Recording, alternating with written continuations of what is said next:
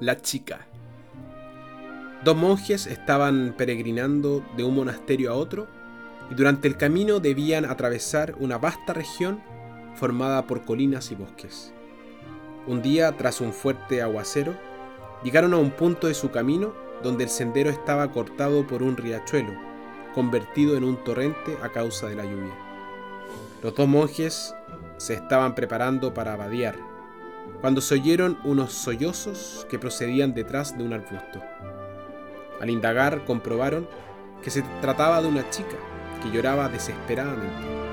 Uno de los monjes se le preguntó cuál era el motivo de su dolor y ella respondió que a causa de la riada no podía vadear el torrente sin estropear su vestido de boda y al día siguiente tenía que estar en el pueblo para los preparativos. Si no llegaba a tiempo, las familias, incluso su prometido, enojarían mucho con ella. El monje no titubeó en ofrecerle su ayuda y bajó la mirada atónita del otro religioso. La cogió en brazos y la llevó al otro lado de la orilla. La dejó ahí, la saludó, deseándole la suerte, y cada uno siguió su camino.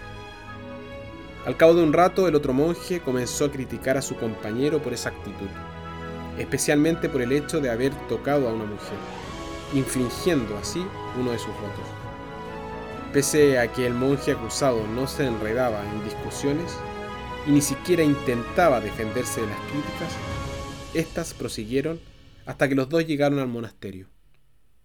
Nada más ser llevados ante el abad, el segundo monje se apresuró a relatar al superior lo que había pasado en el río y así acusar vehementemente a su compañero de viaje.